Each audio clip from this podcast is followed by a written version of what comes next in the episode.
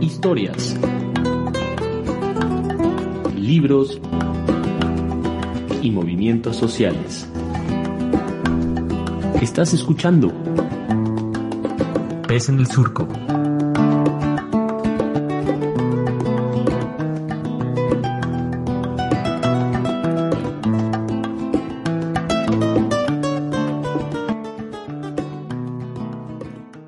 Tal amigos, amigas, amigas? Bienvenidos a este programa Pez en el Surco. Hoy voy a estar solo en esta cabina virtual porque Nayeli am, desafortunadamente tiene un compromiso a última hora y ya no pude, pudo acompañarnos, pero estamos aquí en cabina con Nadia Hernández Quiroz del eh, Centro de Derechos Indígenas Flor y Canto. Él es coordinador de proyectos y vamos a hablar de Flor y Canto, de los proyectos y especialmente de un proyecto actual que tienen en puerta en este momento. Pero primero, bienvenidos, este, Nadir. Eh, muchas gracias por la invitación, Oliver, y pues saludo a tu amable auditorio. Pues vamos a empezar. Como saben ustedes, este programa se va a transmitir en varios radios comunitarios y también vamos a estar en Spotify y otras plataformas de podcast. Así que si nos escuchan como podcast, déjenos un mensaje, un like, este, sugerencias, todo está bienvenido. Y vamos a empezar, pues primero platícanos un poco qué es Flow y Canto. Hola, pues eh, el Centro de Derechos Indígenas Flor y Canto es un centro eh, que nace hace 28 años de un proceso eclesial eh, con las comunidades de base eh, y quien pues encabeza el Centro de Derechos Indígenas desde su fundación pues es Carmen Santiago Alonso, nuestra, nuestra compañera que falleció hace un año. Carmen Santiago Alonso pues durante 27 años estuvo al frente del Centro de Derechos Indígenas Flor y Canto y este, por muchos de estos años con Beatriz Salinas Aviles, quienes eh, estuvieron en diferentes procesos eh, a nivel estatal, eh, brindando asesoría jurídica, acompañamiento con diferentes abogados y abogadas, formaron parte de la Red Oaxaqueña de Derechos Humanos, la Red TDT, han sido parte también de diferentes movimientos territoriales que pues busca precisamente el respeto a los derechos de los pueblos y comunidades indígenas de, Oaxaca. Desde poco más de, de 17 años, el Centro de Derechos Indígenas ha, acompañado un proceso emblemático que es la defensa del agua en los valles centrales. Eh, Carmen eh, fue también eh, impulsora de la Coordinadora de Pueblos Unidos por el Cuidado y Defensa del Agua, la COPUDA, que pues ha sonado a últimas fechas porque tuvo un reconocimiento eh, histórico a través de un decreto. Este decreto presidencial pues eh, reconoce por primera vez el derecho de 16 comunidades indígenas de los valles centrales al agua.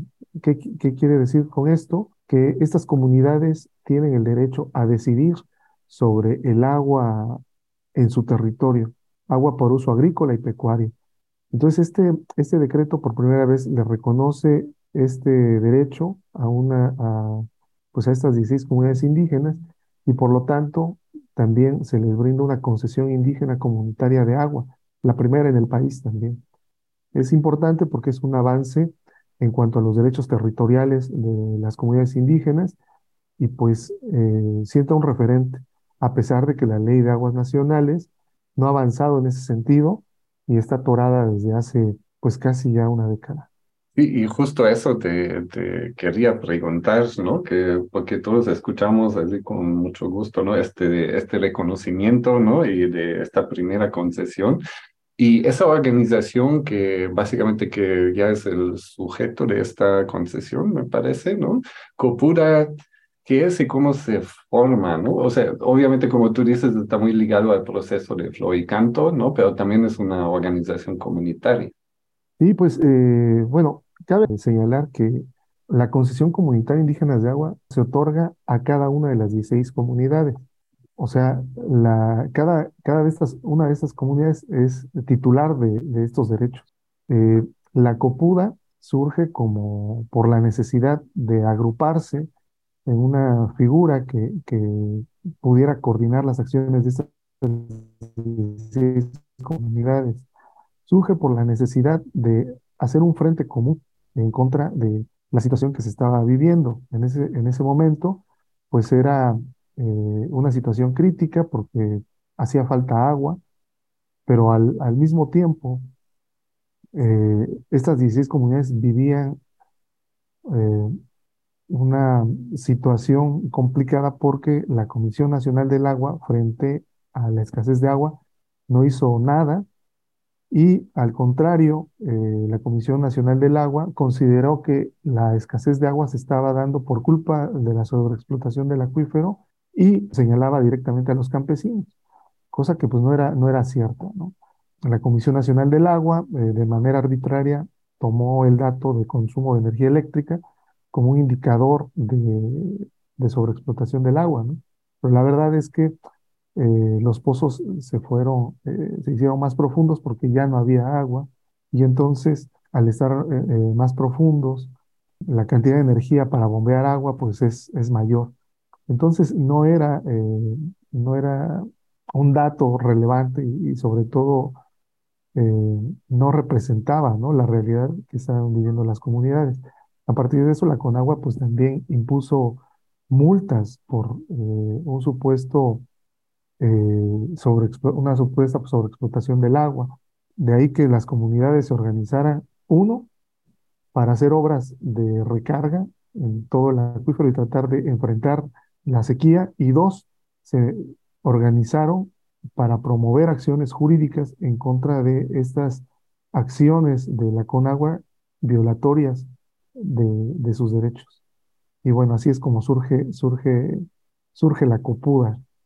Ah, perfecto. Pues muchas gracias, Nadir. Vamos brevemente a una pausa musical y ahorita regresamos platicando del Centro de Derechos Indígenas Flow y Canto y también del agua, un tema que especialmente aquí en Valles a todos nos interesa bastante.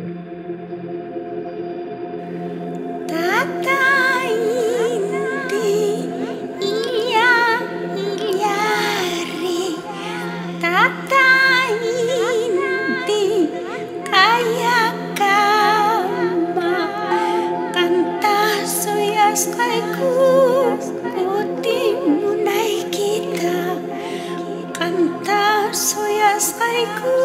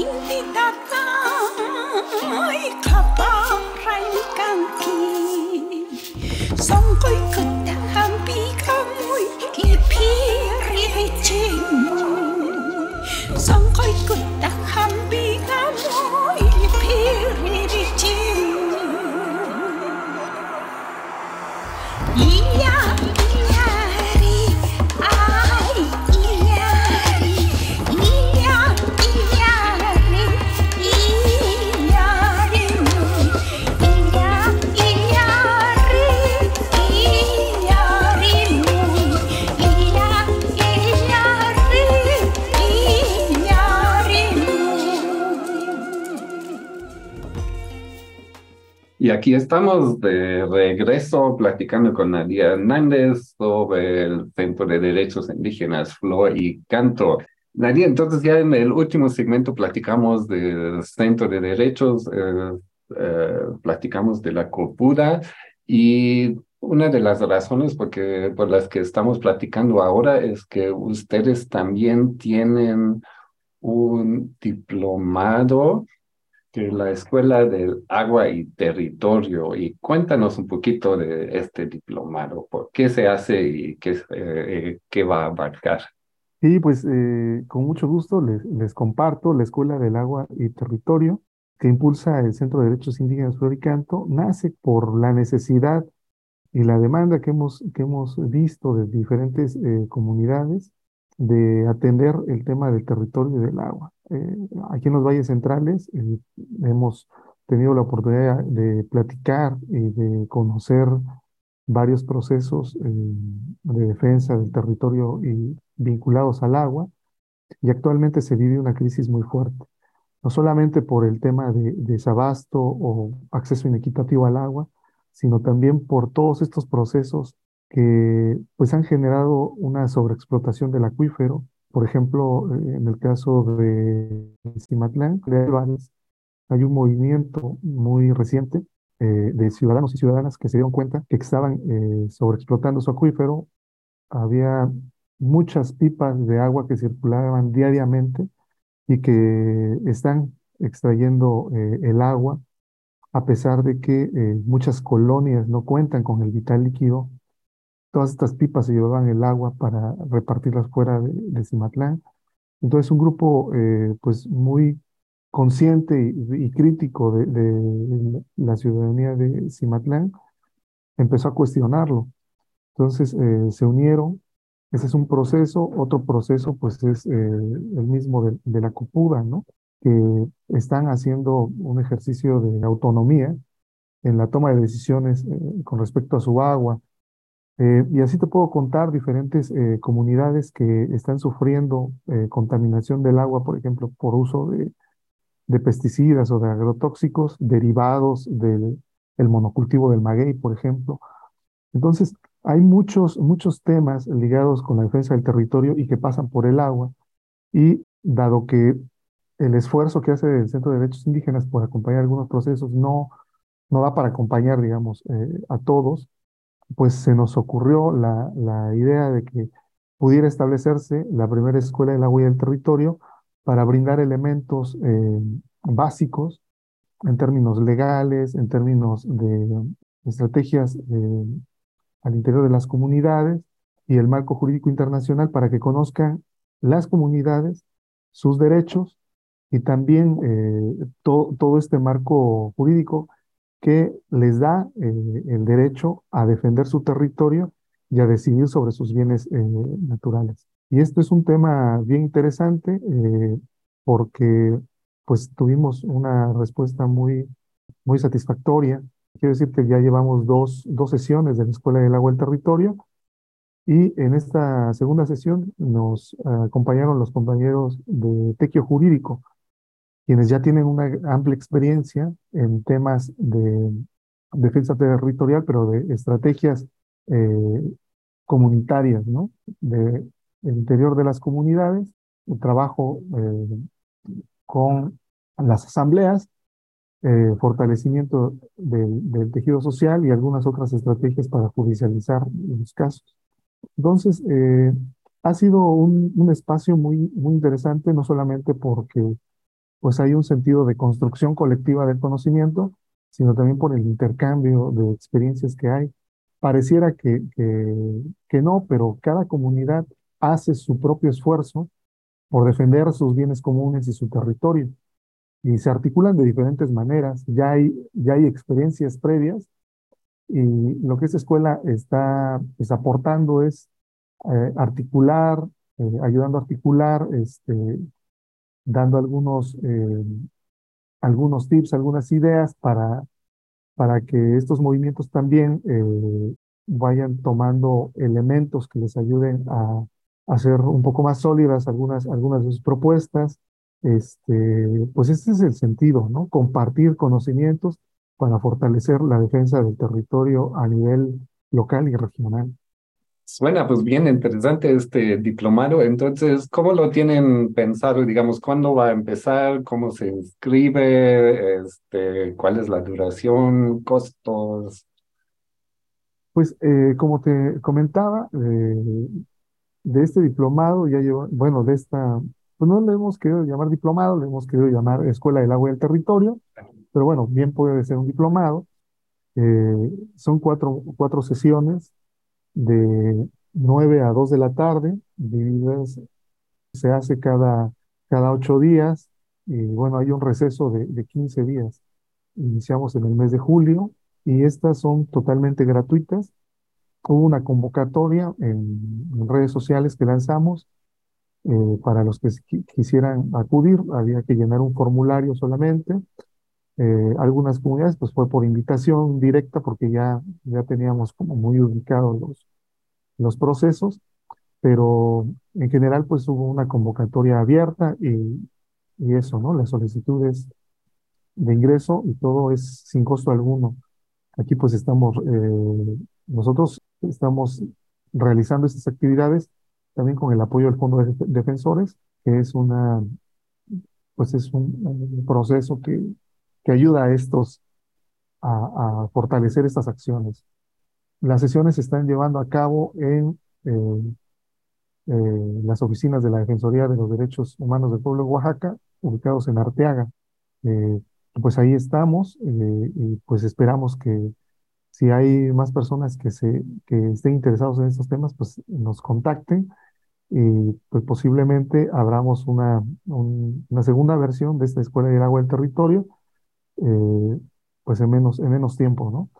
La verdad es que nos hemos llevado muy buenas, muy buenos aprendizajes también, conociendo otros, otros procesos en, en otras latitudes. Pues muchas gracias y vamos a otra pausa musical y ahorita regresamos, seguimos platicando del agua, de la Escuela del Agua y Territorio y del trabajo de Flor y Canto.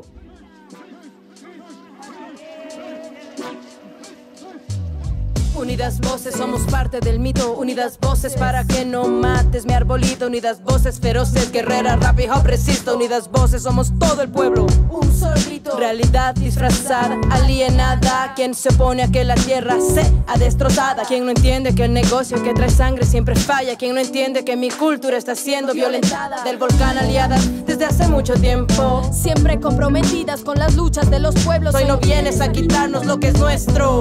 Amaru mi Ipu masina xaiari Zaki guaitxi Amakan kuna munaita jarrura itxitxu Nakas na jamuna eta txari txitxu Manakan basina ju jaita munan txitxu Jana bata jatxaku inu kantxi Jaktakuna una iguatakuna Jaki txispa xamuskan kuna Kamba txuxak txakiska Muna ikuna manda ja txaika Mana balinga janga herrikuna Wantilikuna wanjaka Mana kikin sungu kuna takusia txikta usanga Bija naian kuna jazakitxi Ai, yukan txalpa mama jakitxi chihumari Shorkunapa llaktamanta kapari sumari Ankaili muyumi kanchik Kundurpa wawami kanchik Ankaili muyumi kanchik Sinchita kapari shunchik Suena el viento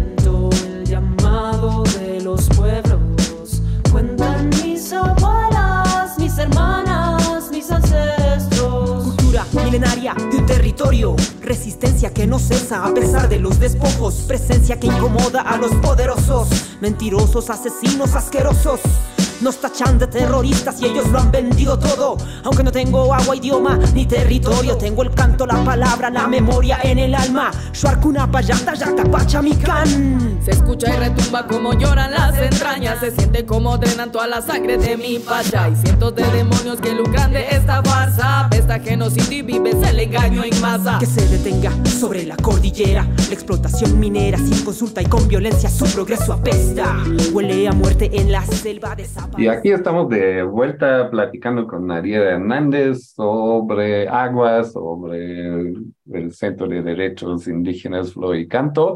Y en el último segmento platicamos de esta escuela de agua y territorio y que ya se está llevando a cabo, ¿no? Y ahí invitamos a nuestro público a inscribirse a averiguar, ¿no? A ver cómo, cómo pueden participar en este esfuerzo que al final es muy importante para todos nosotros. Como ya dije aquí en Valles, sabemos que no hay agua, no hay agua suficiente, ¿no?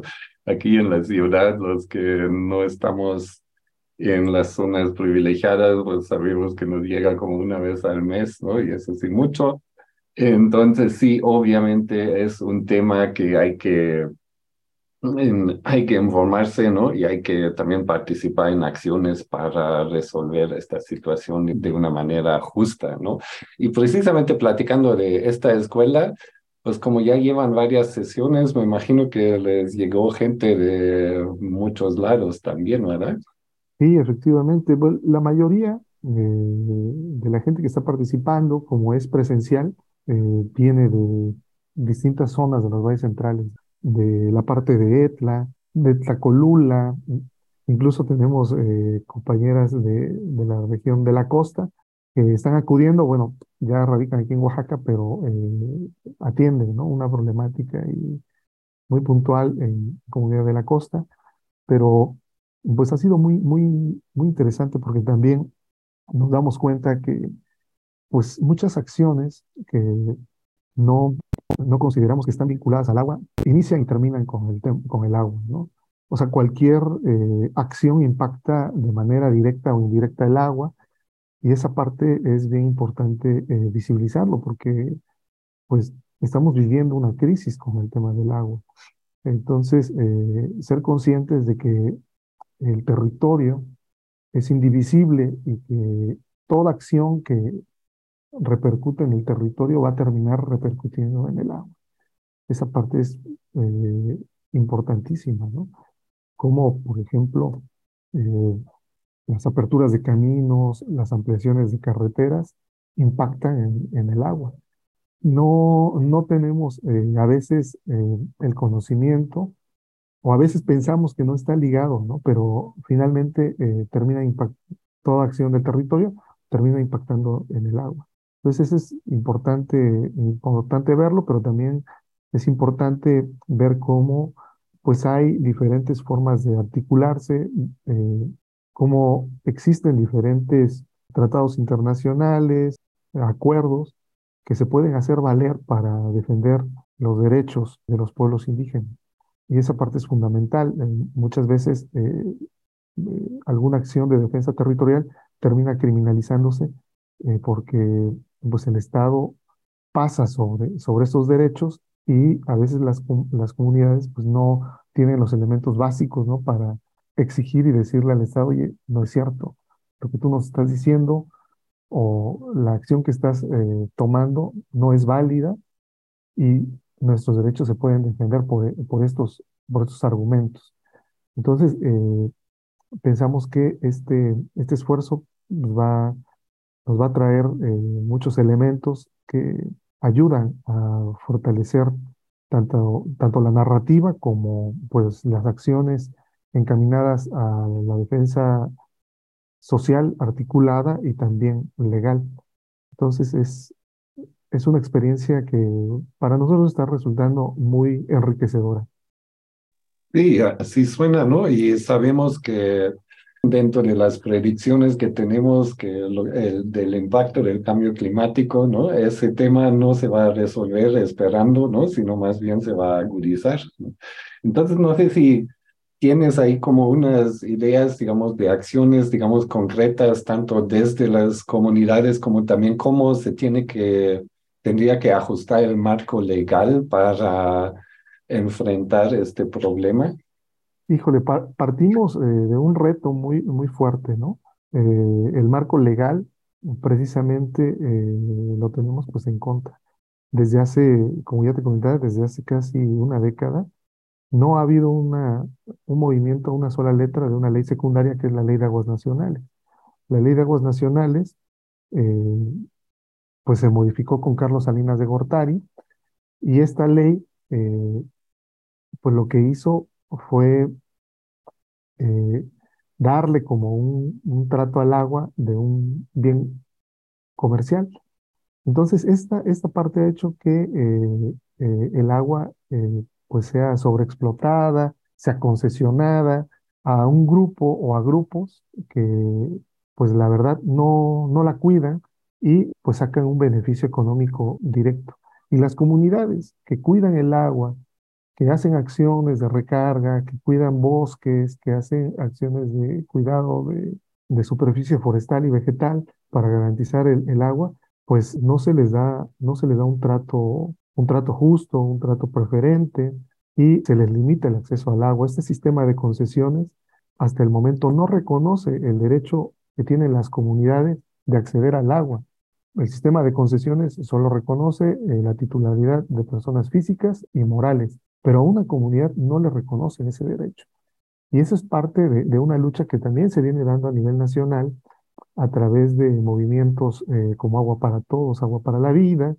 Este movimiento, por ejemplo, agrupa a muchísimas organizaciones a nivel nacional y ha empujado también eh, la iniciativa ciudadana de ley de aguas eh, nacionales, iniciativa que pues ha estado en la congeladora, ¿no? Porque eh, pues de alguna forma eh, el Estado no, no lo ve con buenos ojos, hay todavía acuerdos con, con grandes pues acaparadores del agua a nivel nacional y sigue esta parte sin resolverse. Sin embargo, pues ha habido algunas, algunas acciones como esta que, que inició la Copuda, ¿no? De organizarse para exigir que se les garantice el derecho que tienen sobre el agua en su territorio, derivó en un decreto y en una concesión comunitaria indígena de agua, que es la primera en el país. Entonces, de ahí se puede partir para que otras comunidades se organicen, soliciten una concesión indígena de agua, este, pues basados precisamente en sus reglamentos internos comunitarios, basados en acciones de, de cuidado del agua que ya hacen en su territorio, para eh, pues iniciar todo un proceso y que se les, se les otorga una similar.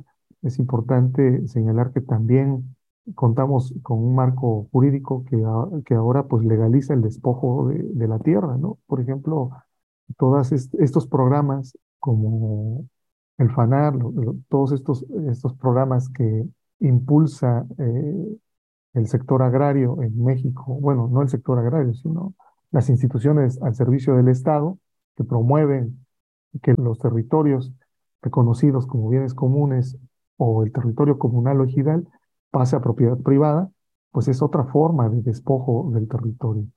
Entonces, esa, esa parte hay que también estudiarla, hay que visibilizarla, porque eh, pues los promotores de estos, de estos programas solamente plantean un bien eh, inmediato, económico, pero se queda de lado eh, las afectaciones que hay al territorio si llegan a instalarse ahí empresas como minas, como refresqueras, etcétera, etcétera. Entonces, eh, tenemos una, una estructura legal que justifica el despojo de las comunidades y eso hay que visibilizarlo porque es también dar la voz de, de alerta a, a, nuestras comunidades, a nuestros hermanos y hermanas, para que analicen de una, de una manera un poco más consciente todas estas eh, opciones que les presentan, porque muchas veces no se leen estas letras chiquitas, ¿no?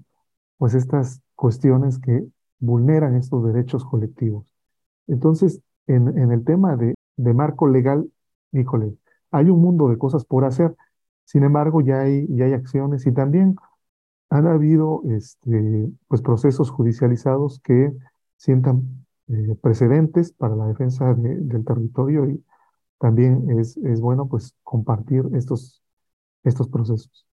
Muchísimas gracias por, por, aclarar, digamos, eso del marco, ¿no? Y la tarea que tenemos al final, todas, todos, de cambiarlo, ¿no? Para abrir también un futuro, no solamente para las comunidades, sino para todos y todas, ¿no? Y desafortunadamente ya se nos está acabando el tiempo, no sé si tienes como un último mensaje y también dónde les podemos seguir en redes sociales. Pues bueno, yo tengo la invitación para que nos sigan en, en redes sociales. Estamos en Facebook, estamos en, en Twitter, en Facebook estamos como Centro de Derechos Indígenas Floricanto AC. Estamos también en Instagram Igual nos pueden eh, seguir como Centro de Derechos Indígenas Floricanto Y eh, pues los invitamos a estar atentos a, a próximas convocatorias. Tenemos también ahí en puerta un conversatorio que queremos hacer. eh, bueno, todavía estamos trabajando en ello, pero también la línea de trabajo es el tema del agua. Queremos hacerlo más amplio. Vemos que, pues sí, es un tema que nos preocupa a muchos y muchas y que, pues, podemos empezar a construir también una agenda para atenderlo a nivel, a nivel estatal, ¿no? Y bueno, nada más comentar que, pues, hay que, hay que, hay que siempre cuestionar o hay que estar con esta mirada, invitar a, a todo nuestro auditorio a seguir mirando desde un punto de vista crítico, ¿no? Pues estas opciones de compartir con otras comunidades nos presentan la posibilidad de contrastar información. Y bueno, pues muchas gracias por, por este espacio. Ha sido muy importante este, este tiempo que nos han regalado y pues espero escucharlos y verlos en próximos programas. Pues muchas gracias por visitarnos en este espacio y estoy seguro que no es la última vez.